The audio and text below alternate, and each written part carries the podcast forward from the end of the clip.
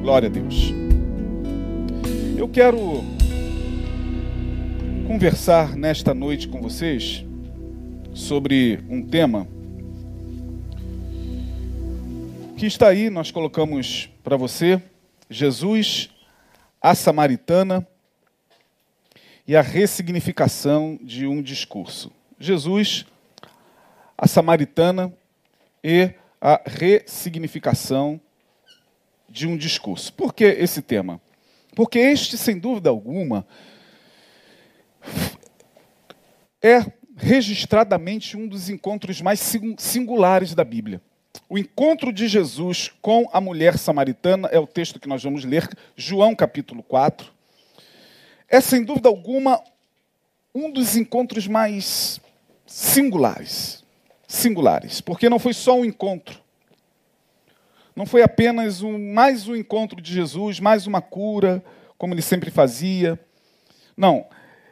O que nós vemos aqui, nesse encontro de Jesus com a mulher samaritana, é a ressignificação de toda uma lógica que estava prevalecente na cultura judaica e que, por, por estar prevalecente na cultura judaica, por séculos, ela se tornou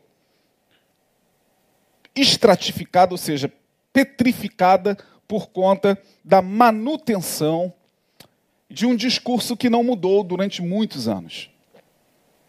E um discurso ele pode se tornar pelo próprio discurso em si, ele pode se tornar uma consciência de lei, pode se tornar alguma coisa cultural, pode se tornar alguma coisa que no inconsciente coletivo de uma, de uma nação, de uma sociedade, é, de um grupo, é, faz com que esta sociedade, esta nação e esse grupo, através de leis e através de, de ordenanças que partem de um discurso, viver, viverem suas vidas. Então, nossas vidas, na verdade, elas são dirigidas pelo discurso.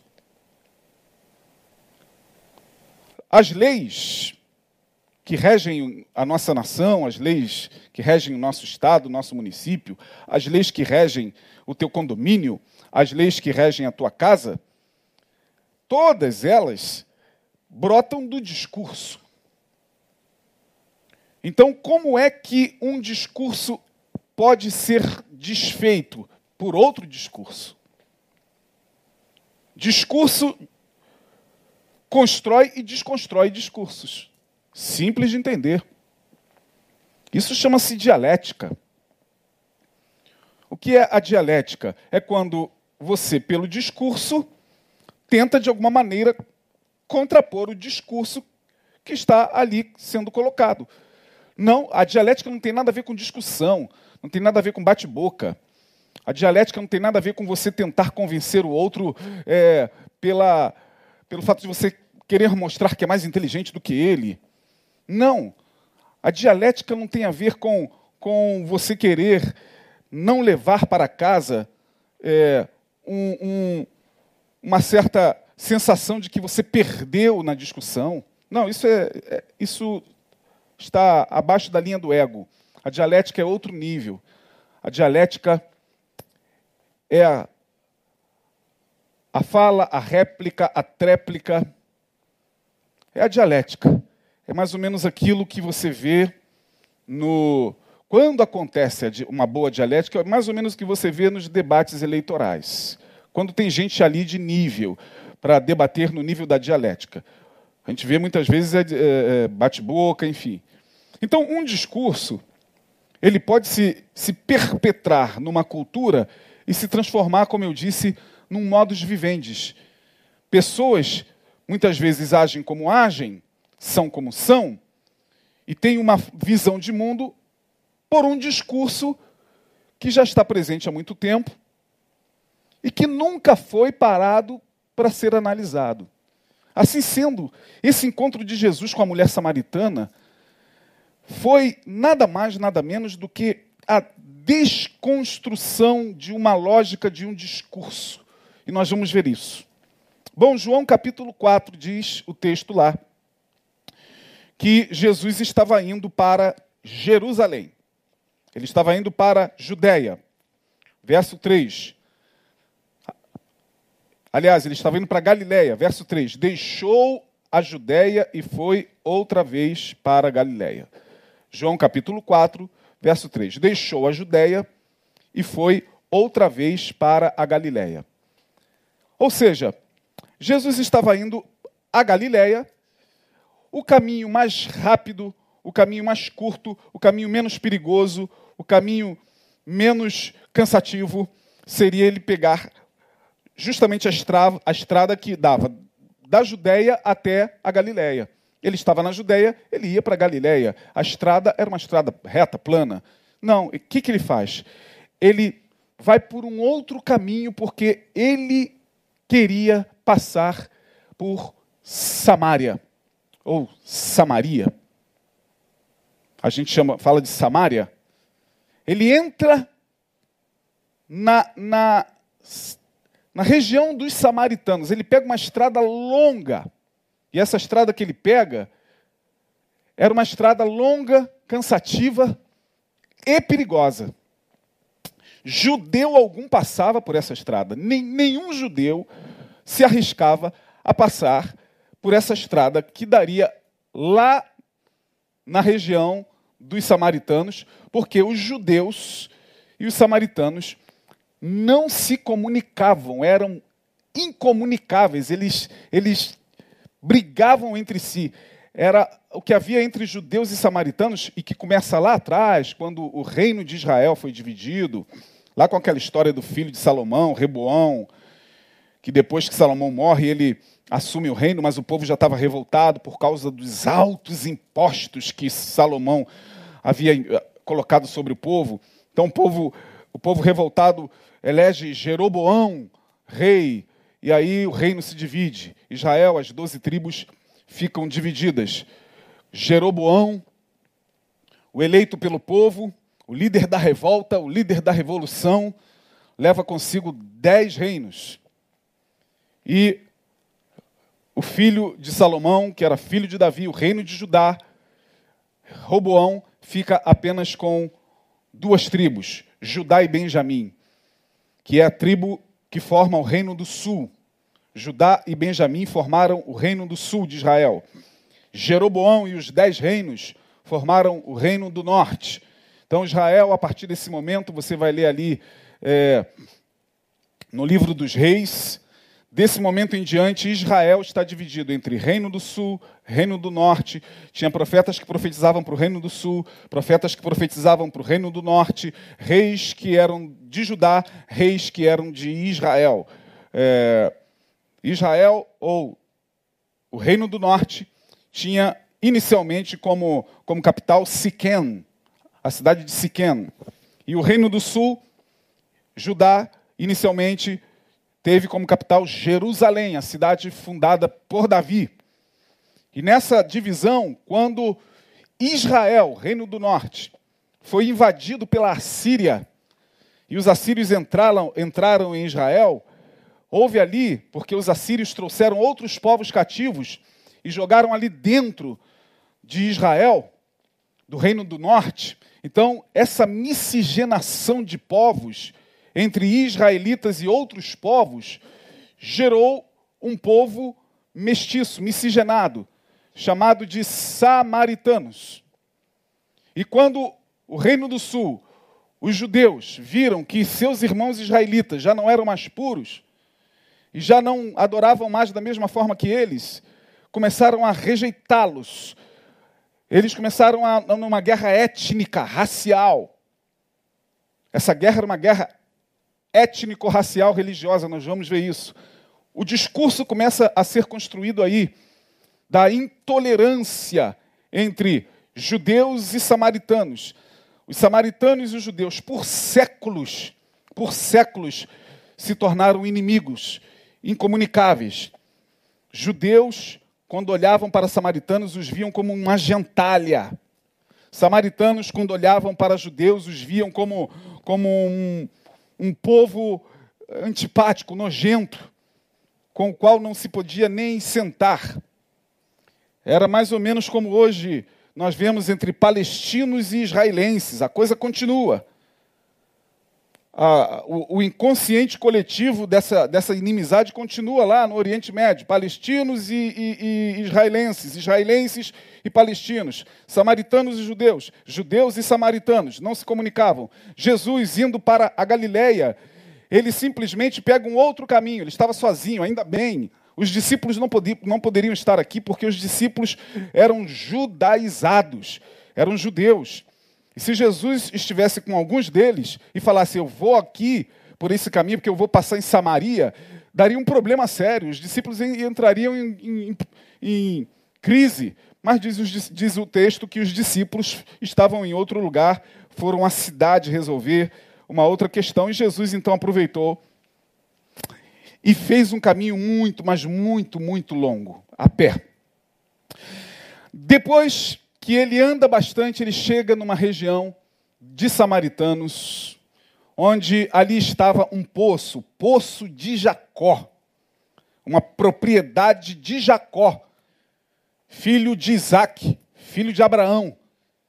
Estava ali aquele poço, e junto àquele poço, uma mulher. Ora, diz o texto aqui no capítulo 4, que Jesus, cansado do caminho, verso 6, e estava ali a fonte de Jacó, Jesus, pois cansado do caminho, assentou-se assim junto da fonte. Era isso quase a hora sexta, quase meio-dia. Bom, Jesus senta cansado. Tinha andado muito. Tinha dado uma volta tremenda. Propositadamente. Ele que sabia de todas as coisas. Ao chegar ali, uma mulher se aproxima desse poço. Ela, e aí eu quero que você comece a, a pensar comigo sobre, sobre esse discurso que Jesus teve que ressignificar. Judeus não se comunicam com os samaritanos. Portanto, esse encontro que você vai me ver narrar aqui, se você está acompanhando na sua Bíblia, é um encontro dos mais singulares dos evangelhos.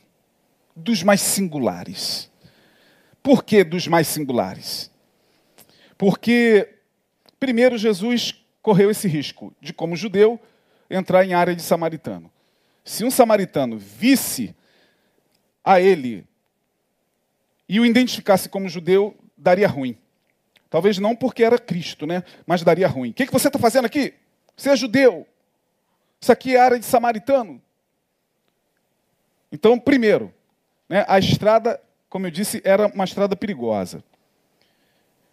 Jesus, por conta disso, eu quero fazer uma ressalva aqui, souberam que Jesus tinha estado em Samaria, os judeus ficaram sabendo que ele estava em Samaria, ou que esteve por Samaria, e sabe, para você ter uma ideia do que os judeus falaram Lá em João 8,48, quando Jesus está fazendo um discurso lá, olha o que, que os, os judeus falam.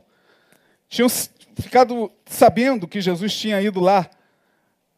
E olha, no meio do discurso de Jesus, os judeus com raiva, olha o que, que eles dizem no verso de número 48, capítulo de número 8 de João, verso 48. Olha aí.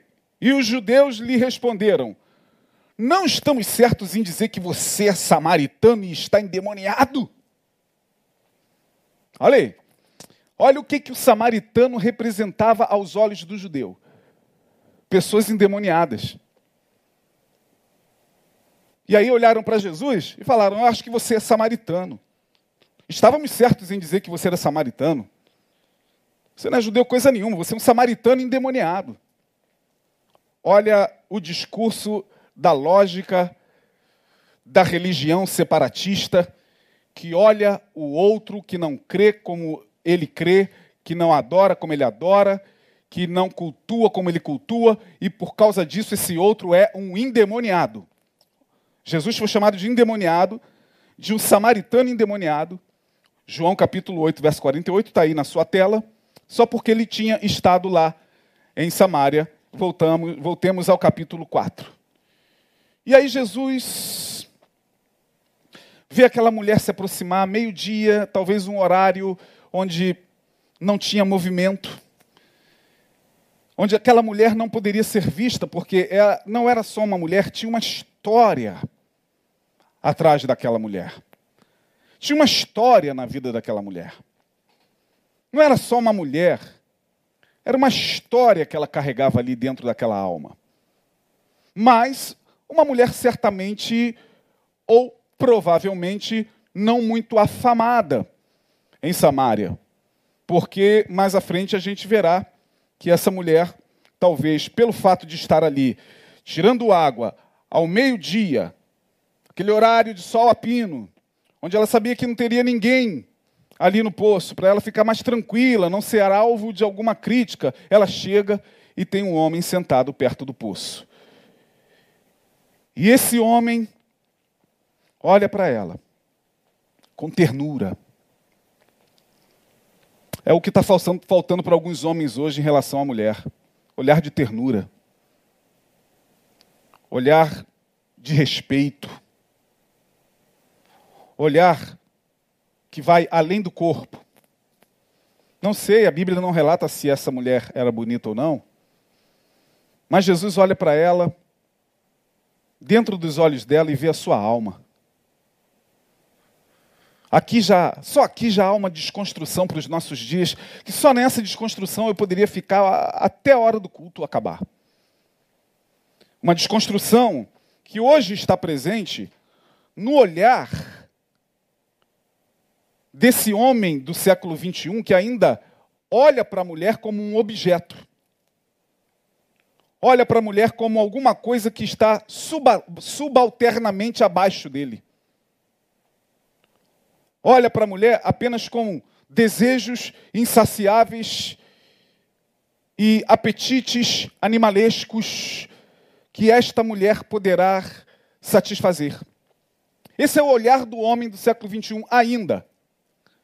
Esse é o olhar do homem do século 21 infelizmente não todos, mas grande parte dos homens, ao olhar para o sexo oposto, para o sexo feminino, quase sempre não consegue ir para além do, da aparência, para além do corpo, para além da estética, para além daquilo que eles podem olhar e chamar de gostosa, de maravilhosa. E a fala é uma fala autofágica. Porque esse é o olhar que não passa disso. É o olhar que não não vai além. Jesus olha para aquela mulher com ternura, com carinho. Carinho, não sabemos se essa mulher tinha há muito tempo. Carinho, ternura, um homem que pudesse tratá-la bem, nós não sabemos se essa mulher samaritana tinha isso, ó, há muito tempo. Mas ele sabia. O filho do homem. Aquele que veio, talvez, ensinar a mim e a você, irmão, a ser homem, como um homem talvez tenha que ser em relação a uma mulher. Então Jesus olha para aquela mulher e diz: me dá um pouco d'água, querido. Ela, quando ouve o sotaque, ela, quando percebe que quem fala com ela é um judeu, não é um samaritano, não é mais um que vai chegar para dar uma cantada, não é mais um para chegar e falar: olha como você é maravilhosa, olha como você é gostosa, olha. Não, não é mais um samaritano. Não é mais um dos, talvez, outros que ela teve na vida. Não. O sotaque é diferente. É um sotaque de um homem judeu e ela para. E diz o texto que ela fica tão estupefata que ela, no verso de número 7, diz. É, no verso de número 9 diz: Como tu, sendo judeu, espantada, como tu, sendo judeu, me pedes de beber a mim, que sou mulher samaritana? Porque os judeus não se comunicavam com os samaritanos, está aí. Você é judeu. E você está se dirigindo a mim. E pedindo água. Ou seja, eu é que venho aqui sedenta. Eu é que venho aqui com a minha alma sedenta. E, eu encontro também um homem que está no mesmo nível que eu, pedindo água, sedento. Porque foi isso que Jesus fez. Jesus fez com que ela fosse elevada ao nível dele. Ela estava com sede, mas a sede não era propriamente de água. Essa mulher tinha sede de amor. Essa mulher tinha sede de carinho. Essa mulher tinha sede de ternura. Essa mulher tinha sede de um abraço acolhedor. E ela olha para ele e diz: Você está com sede também? Como se ela estivesse falando isso. Você, sendo judeu, me pede de beber a mim, que sou mulher samaritana. E Jesus continua com aquela doce conversa.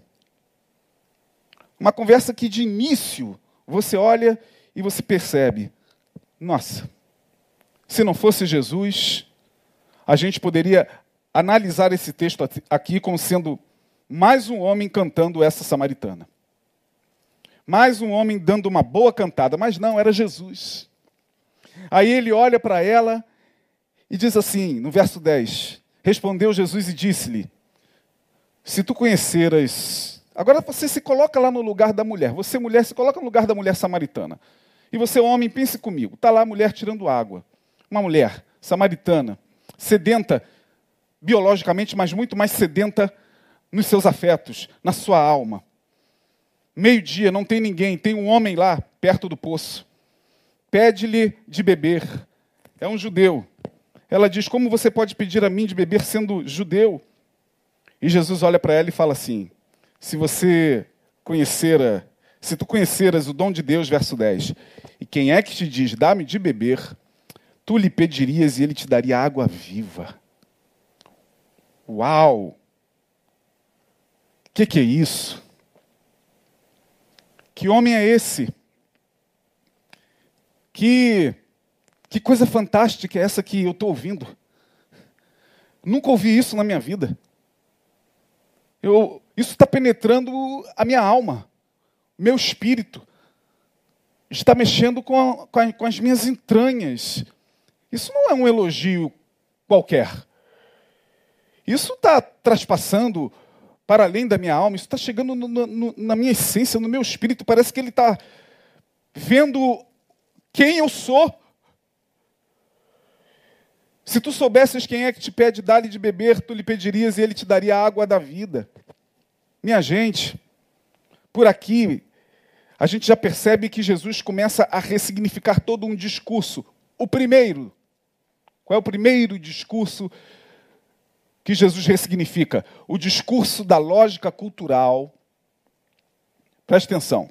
O discurso da lógica cultural que sustentava a posição de inferioridade da mulher. Esse era o discurso de séculos. Um discurso que estava presente na cultura judaica. A mulher na cultura judaica era praticamente um ser que não tinha direitos e prerrogativas quase nenhumas em relação ao homem. Tanto é que na questão do divórcio, ou do, do chamado é, libelo, ou mais conhecido como a carta de repúdio, só o homem poderia dar à mulher esse direito dela ir embora. Ela não podia, não podia pedir isso ao homem. Só o homem podia dispensá-la. Mulheres e crianças não eram contadas entre, entre os, os judeus no censo. Não eram contadas. Era cultura. Tudo bem, uma cultura da época, um discurso que já estava presente. Jesus ele ressignifica essa lógica cultural que sustentava a posição de inferioridade da mulher. Ele fala de igual para igual. Ele não chega ali como como um homem olhando para uma mulher e vendo-a inferior. Ele a eleva à condição de ser humano. O Evangelho faz isso. O Evangelho de Jesus eleva o, o, aquele que está em condição de inferioridade à condição de ser humano. a uma condição de visibilidade. Foi isso que Jesus fez com essa mulher. Tratando-a face to face, face a face, não olhando de cima para baixo. Não olhando com aquele discurso que diz você tem que ficar embaixo porque você é minha costela. Você tem que ficar embaixo porque eu vim primeiro do que você. Está escrito lá em Gênesis. Você tem que ser olhado assim, como um objeto inferior, porque é assim mesmo. Aliás, a lógica que prevalece na, na nossa sociedade é essa. A mulher só é mulher porque existe o homem.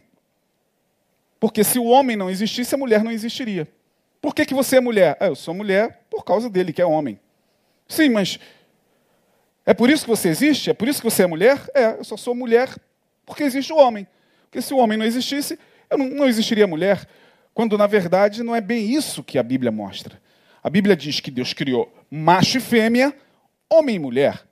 E não criou o homem para significar, dentro de um discurso de superioridade, a mulher. Se é que você está me entendendo, irmão. Eu sei que é um discurso meio complicado esse aqui. Principalmente para os ouvidos machistas, para os ouvidos dos homens que ainda pensam assim. Não, você é mulher porque eu sou homem. Pô. E você, eu sou, eu sou homem, pô. Tá, você é homem. É, mas ela também é mulher. O que, que quer dizer isso? Eu sou homem. Eu sou homem, eu sou mulher. Estamos como criaturas, como filhos de Deus, na mesma, no mesmo valor. Cada um com suas atribuições, obviamente. O homem com a sua atribuição de homem, quando ele de fato é homem, e a mulher com a sua atribuição de mulher, quando de fato ela é mulher. Então, Jesus ele simplesmente eleva a samaritana a uma condição de ser humano uma mulher que foi meio-dia buscar água, porque sabe lá Deus como ela era vista ali na sociedade, ali naquela região. E Jesus chega com um olhar mais profundo, que ampara por misericórdia aquele que é sempre visto como inferior.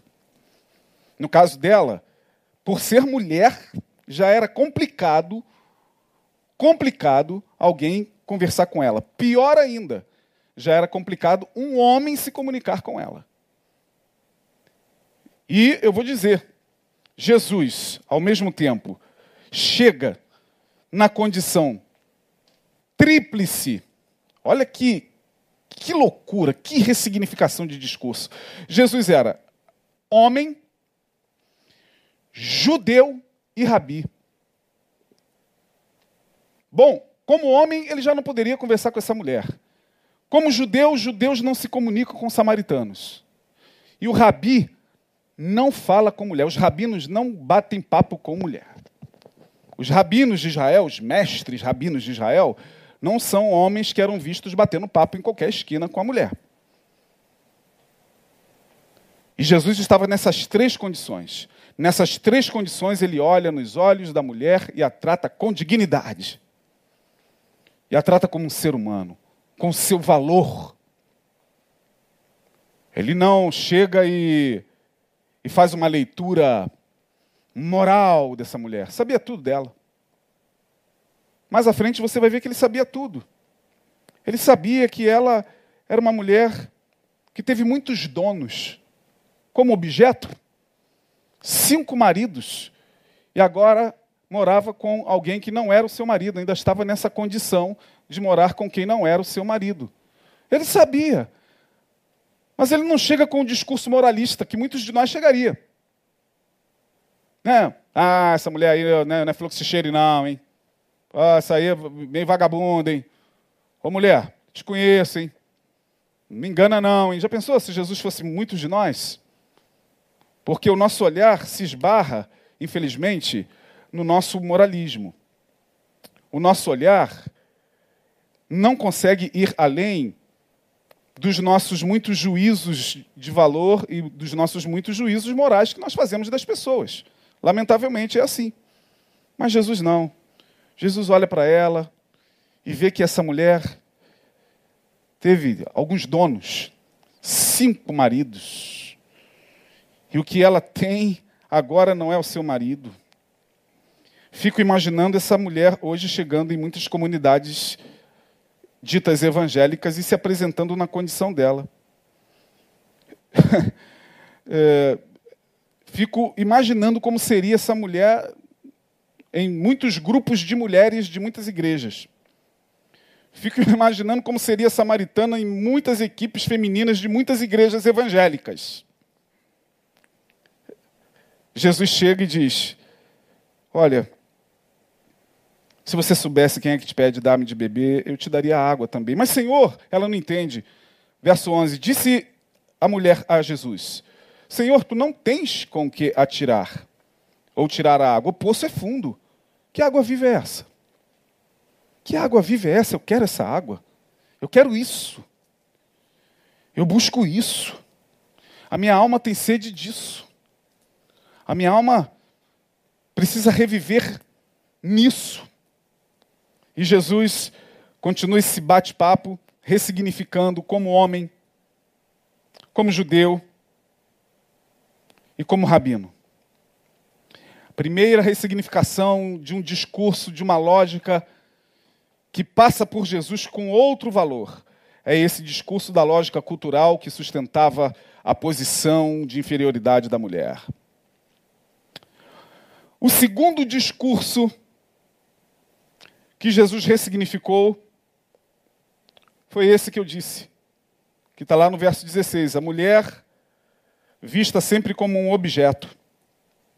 Que é o que a gente vê hoje ainda na nossa sociedade, em pleno século XXI, essa objetificação da mulher, e algumas, lamentavelmente, se, se comprazem em serem vistas como objeto sexual, como objeto de desejo, como objeto apenas de um culto orgíaco social que a coloca como um pedaço de carne a ser saboreada apenas mais nada. É como se não tivesse alma mesmo. É. No passado, o pensamento de alguns, de alguns pensadores é, era esse, de que a mulher, a alma dela é inferior à do homem. Então é como a gente vê hoje em muitos lugares. Um discurso que é sustentado pelos, pelos boçais dessa lógica machista, que olham para a mulher como objeto e acham isso lindo. E acha isso maravilhoso. Você vê alguns camaradas conversando aqui e ali nas redes sociais, falando de mulher, e você vê o nível de, de imbecilidade e de boçalidade e de infantilidade de homens com 50, 60, 60 barba na cara, é, com aquele discurso de ob, objetificação da mulher e, e de uma lógica que faz com que tais boçais, tais crianças com barba grisalha e cabelo grisalho, mantenha em suas vidas, em, seus, em, se, em suas práticas para com a mulher. É triste. Triste, vocês me desculpem, eu estou aqui colocando para vocês o que eu penso diante desse discurso da objetificação da mulher. E, lamentavelmente, eu me entristeço quando eu vejo a mulher se permitindo a isso. Porque a mulher não foi criada para isso. Aqui está o texto onde Jesus percebe que essa mulher teve alguns, alguns donos. Ela foi objeto, passou aqui, tentou ali, tentou acolá, foi buscando. É, foi buscando o amor, foi buscando a ternura, foi buscando o abraço, foi buscando a proteção, mas foi tentando. Até que ela desistiu e o primeiro que apareceu e talvez tenha dado assim um, um, um docinho a mais, simulado alguma coisa de que pudesse ter tudo que ela buscou nos cinco maridos, aí é com esse mesmo que eu fico. Porque a mulher, ela no, no fundo, no fundo, quando está meio perdida na sua busca amorosa, quando ela está muito, muito mergulhada dentro dessa, dessa agonia de buscar um e outro, no fundo o que ela quer é ser amada. E ser, ser amado hoje, ser amada, ser amado, está cada vez mais difícil. Porque nós vivemos numa sociedade onde o ser humano virou apenas um objeto. E homens também. Então, esse é o segundo discurso que Jesus ressignifica. Não, de que a mulher não é um objeto a ser usado. Eu tenho essa água para te dar e eu vou te dizer mais, mulher. Se você beber dessa água, que coisa maravilhosa, irmãos. Isso aqui é, é, é lindo demais. Ele diz: aquele que beber, verso de número 14. Aquele que beber da água que eu lhe der nunca terá sede, porque a água que eu lhe der se fará nele uma fonte a jorrar para a vida eterna. E aí Jesus, ao falar isso, deixa a mulher mais maravilhada ainda. E ela falou: Senhor, no verso 15, por favor, eu quero essa água. Eu não quero ter mais sede.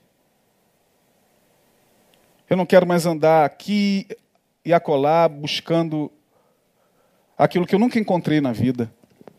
Eu quero essa água porque eu quero me dignificar como, como ser humano. Eu quero essa água que tu tens a dar para que eu possa me olhar e me perceber como gente e não como objeto. Eu quero isso. Eu quero essa água. Aleluia. E Jesus diz: vai lá, chama o teu marido. Provocativamente. Ela diz: Senhor, é, eu não tenho marido. E ali ela cala-se, como se Jesus não soubesse da história dela. Envergonhada, ela diz: Não tenho marido. Jesus fala assim: muito bem, disseste bem, porque você já teve cinco maridos e o que você tem agora não é o seu marido. Mas Jesus não fala isso no sentido de uma repreensão ao ato moral dela, como muitos dos nossos pastores fariam. Como muitas das lideranças evangélicas falariam para uma mulher. Ah, você, você já teve cinco homens, mulher. Você acha que isso é uma coisa de mulher de Deus? Você acha que isso é. Tá, você está envergonhando o nome de Jesus? Você está envergonhando o Evangelho de Jesus? Não, não foi com essa intenção que Jesus falou. Jesus só falou no sentido de fazê-la perceber o quanto equivocada ela estava nessa busca. Disseste bem, mulher. Porque você já teve cinco maridos e o que você tem agora não é o seu marido. Bom, Jesus poderia chegar e falar assim: ó, eu não, não chamo ele não, porque você não está casada com ele, ele não é teu marido. Isso isso está errado. Eu não estou dizendo aqui que não, não seja contra os princípios da palavra. Eu só estou dizendo o que eu estou lendo aqui. Eu só estou dizendo o que o texto está me mostrando. Jesus não chegou e falou: Não, não, não, não, eu vou, vou dar água para você. Ele, ele deixa lá. Não, ele falou: É, você não tem. Tiveste cinco maridos, mas o que tem agora não é seu marido. Mas não tem problema não. Você, a partir de hoje, vai saber o que é o amor de Deus na sua vida. Esse amor de Deus vai ressignificar, inclusive, a tua forma de amar. Esse amor de Deus vai ressignificar, inclusive, a tua forma de buscar os afetos certos para a tua alma ele ressignifica, então, essa lógica desse discurso da mulher como objeto. Terceiro discurso que ele ressignifica é aquele que sustentava ao longo de séculos, desde Salomão, desde que o reino foi dividido, as barreiras étnico-raciais. Judeus não se comunicavam com samaritanos, samaritanos não se comunicavam com judeus. Os discípulos, certa feita com Jesus, pediram a Jesus, Senhor, quer que, que faça fogo cair do céu na cabeça de samaritano, só para você ter uma ideia da cabeça do judeu em relação a esse grupo de samaritanos como era. Jesus lhes dá uma repreensão, dizendo: Filho do homem não veio destruir, destruir as almas, mas veio salvá-las. Num outro episódio. E esse discurso da separação étnica, racial, que ainda impera no mundo e faz do mundo o que o mundo está sendo hoje. Barreiras étnicas, raciais separam os homens. Barreiras de DNA. É essa lógica do darwinismo social. Já ouviu falar disso? Darwinismo social. Charles Darwin criou aquela teoria da evolução das espécies, onde nesta teoria, a espécie mais competente, a espécie mais forte, a espécie de maior capacidade é, orgânica é, vence e chega na frente e as demais espécies morrem. Aí o darwinismo social prega isso: o mais forte vai prevalecer no meio dessa desgraça toda, irmão. No meio dessa desgraça toda que está acontecendo no mundo, prevalece o mais forte. Prevalece pela lei da, do, do mérito biológico, prevalece aquele que é mais forte. Daí, dessa, dessa, do darwinismo social, entra uma outra questão também que nós não vamos discutir aqui, que é a eugenia. Né? A eugenia nada mais é do que aqueles que querem manter a sua raça cada vez mais pura e cada vez mais eh, longe de uma miscigenação. A ideia de Hitler, a ideia de Adolf Hitler com a Alemanha, né? essa ideia étnico-racial de que nós somos melhor, de que o judeu ele tem um sangue melhor do que o do samaritano, porque os samaritanos se misturaram lá com os assírios. Os samaritanos se miscigenaram e nós somos puros. Nós judeus temos ó, o sangue do nosso pai Abraão, puro correndo na veia. Pode tirar sangue lá e você pode vai ver lá que é o sangue do nosso pai Abraão. Agora lá o samaritano já está com sangue todo misturado lá com outras raças. A gente não tem que se misturar com essa gentalha. Não, Jesus ressignifica isso. E ele ressignifica mostrando que samaritanos, judeus, bárbaros, todos merecem receber dessa água viva. E aí, Paulo, escrevendo aos Efésios, no capítulo 2, eu quero, quero, ler rapidamente com você, Efésios capítulo 2, olha a fala de Paulo à luz do Evangelho de Jesus. Paulo reproduzindo aos Efésios, que era uma igreja de gregos, uma igreja não de judeus, mas de gregos. Portanto, gregos que eram vistos com, com certa diferença pelos judeus, que os judeus ainda nos tempos de Paulo e nos, no tempo dos apóstolos ainda tinha esse olhar para os gentios. Né? Os gentios eram alguma coisa assim que, que tinha que ser vista com certo separatismo, mesmo os gentios convertidos, e Paulo vai escrever aos Efésios para tranquilizá-los quanto a esse discurso judaizante, contra esse discurso lá dos judeus de Jerusalém em relação a eles, os gregos que estavam se convertendo, principalmente ali em Éfeso, Paulo vai escrever dizendo o seguinte, a partir do verso de número 15, 2, Efésios 2,15: Na sua carne desfez a inimizade, isto é, a lei dos mandamentos, que consistia em ordenanças, ou seja, não se preocupem com o que os judeus estão querendo impor a vocês, para criar em si mesmo dos dois um novo homem, fazendo a paz. Agora, olha o verso 16 do capítulo 2 de Efésios: E pela cruz, reconciliar ambos com Deus em um corpo, matando com ela as inimizades. E vindo, ele evangelizou a paz a vós que estavais longe e aos que estavam perto. Ele está se referindo aos de perto, judeus, aos de longe, os gentios e outros povos. Porque por ele ambos temos acesso ao Pai em um mesmo Espírito. Assim que já não sois estrangeiros nem forasteiros, mas concidadãos dos santos e da família de Deus. Todos nós, independente da raça, independente, inclusive da forma como concebe a espiritualidade. Independente disso, o acesso é aberto a todos. Independente de como você concebe, meu irmão, a espiritualidade. Por isso que no início da oração convidei você que não é da nossa fé a orar. Porque esse espaço foi aberto na cruz do Calvário. Esse espaço, esse caminho, diz Hebreus, cheguemos-nos, pois, com ousadia, entremos no Santo dos Santos pelo novo e vivo caminho que Ele nos preparou. Todos têm acesso, todos. Paulo está dizendo aqui, olha, ele desfez essa, essa inimizade étnico-racial. Por ele, Todos nós temos acesso ao coração de Deus. Todos, não é só evangélicos e nem reformados e nem protestantes e nem católicos. Todos que, quiserem adentrar por esse caminho está diante da grande oportunidade de chegar ao coração do Pai. Portanto, Jesus ele ressignifica esse discurso que sustentava essas barreiras étnicas.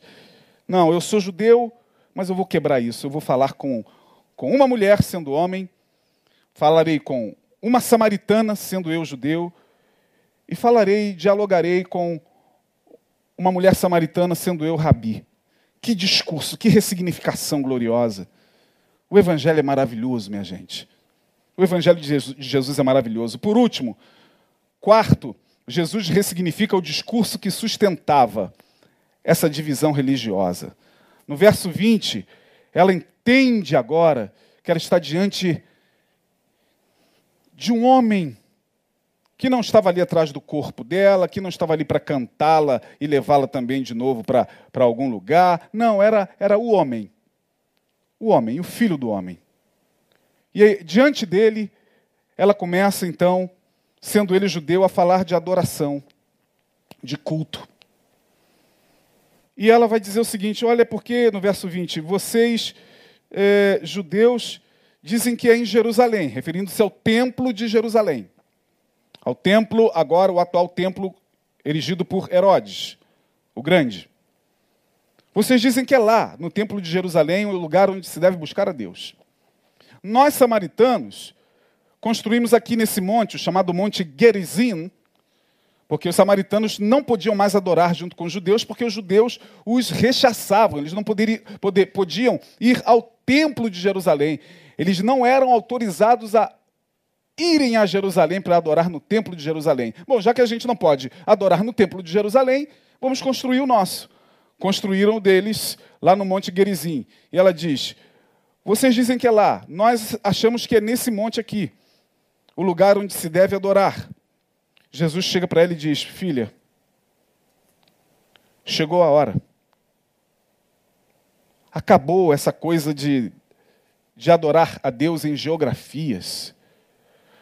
Não que Deus não responda às orações e não se faça presente tanto em Jerusalém como nesse monte. Deus, Deus está em todo lugar, mas não fique mais aflita com, com lugares estritamente sagrados, como se ali Deus ficasse preso, preso pelas nossas liturgias àquele lugar. Deus não é não é nenhum nenhum ser a ser invocado tal como Aladim, né? onde aparece e é invocado e fica preso ali naquela esfera geográfica. Não, acabou isso. Não é nem mais em Jerusalém e nem neste monte.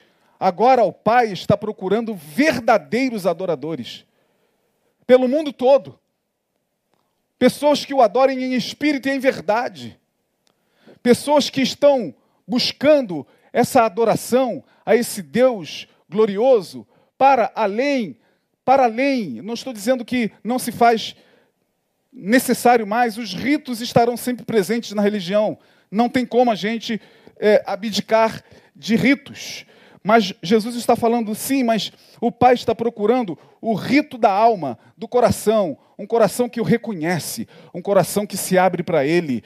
E agora não é mais judeus nem samaritanos, não é mais é, filisteus, é quem quiser chegar a Ele em espírito e em verdade. Acabou.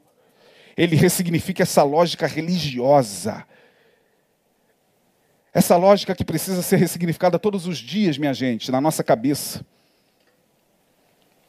Todos os dias. Porque todos os dias, mesmo ouvindo essa palavra aqui, da forma mais simples possível, a gente ainda concebe a ideia de que Deus só se manifesta dentro das igrejas, ou dentro dos templos, ou dentro das mesquitas, ou dentro de lugares sagrados. Não, Jesus falou: não, é em espírito e em verdade. E em espírito e em verdade, só Ele sabe quem o está buscando. Só Ele sabe quem o está buscando em espírito e em verdade. Nós não temos mais esse monopólio. Jesus tirou esse monopólio de apontar e dizer aquele ali é um adorador, aquele ali não é um adorador, aquele ali adora em espírito e em verdade, aquele ali não adora em espírito e em verdade, calado. Se é em espírito, como é que eu vou saber, como é que eu vou emitir algum tipo de opinião e de juízo sobre quem está adorando, quem não está adorando? Jesus está dizendo para ela: acabou, minha filha. Agora é adorar ao Pai em espírito. Pode ser aqui mesmo, nesse monte. Se você quiser, na sua casa. Se você quiser, pode adorar indo pegar água no poço. Pode adorar em qualquer lugar. Pode adorar dirigindo. Pode adorar tomando banho, nu, debaixo do chuveiro. Não, mas aí Deus nos responde. Porque lá não é um lugar sagrado. Você é sagrado. Você é o templo. Você torna o lugar sagrado. Se você é dele e entendeu a palavra, você é quem torna o lugar sagrado. Porque se você não sabe, templos estão sendo destruídos no mundo todo, templos cristãos. Você está sabendo disso, né? Que estão queimando, já queimaram vários na Europa, vários no Chile. E se os templos sumirem, a adoração vai continuar. Porque a adoração está dentro desse templo aqui. É em espírito e em verdade. Então Jesus ressignificou todo um discurso nesse encontro singular e maravilhoso com a mulher samaritana. Louvado seja o seu santo nome, porque ele nos convida a adorá-lo em espírito e em verdade. É em espírito e em verdade. Não, não preciso mais de ícones não preciso mais estar diante de nada que o represente. Ele não é representado por absolutamente nada debaixo dos céus. Ele não precisa se representar por imagens, por, por figuras humanas, por figuras de animais. Não, agora ele está no meu espírito. O mesmo espírito testifica com o nosso espírito de que somos filhos de Deus. Então é nessa perspectiva que nós, nesses dias, temos que adorar ao Senhor nosso Deus. O templo é importante para reunir os irmãos, para congregarmos, congregarmos-nos como comunidade,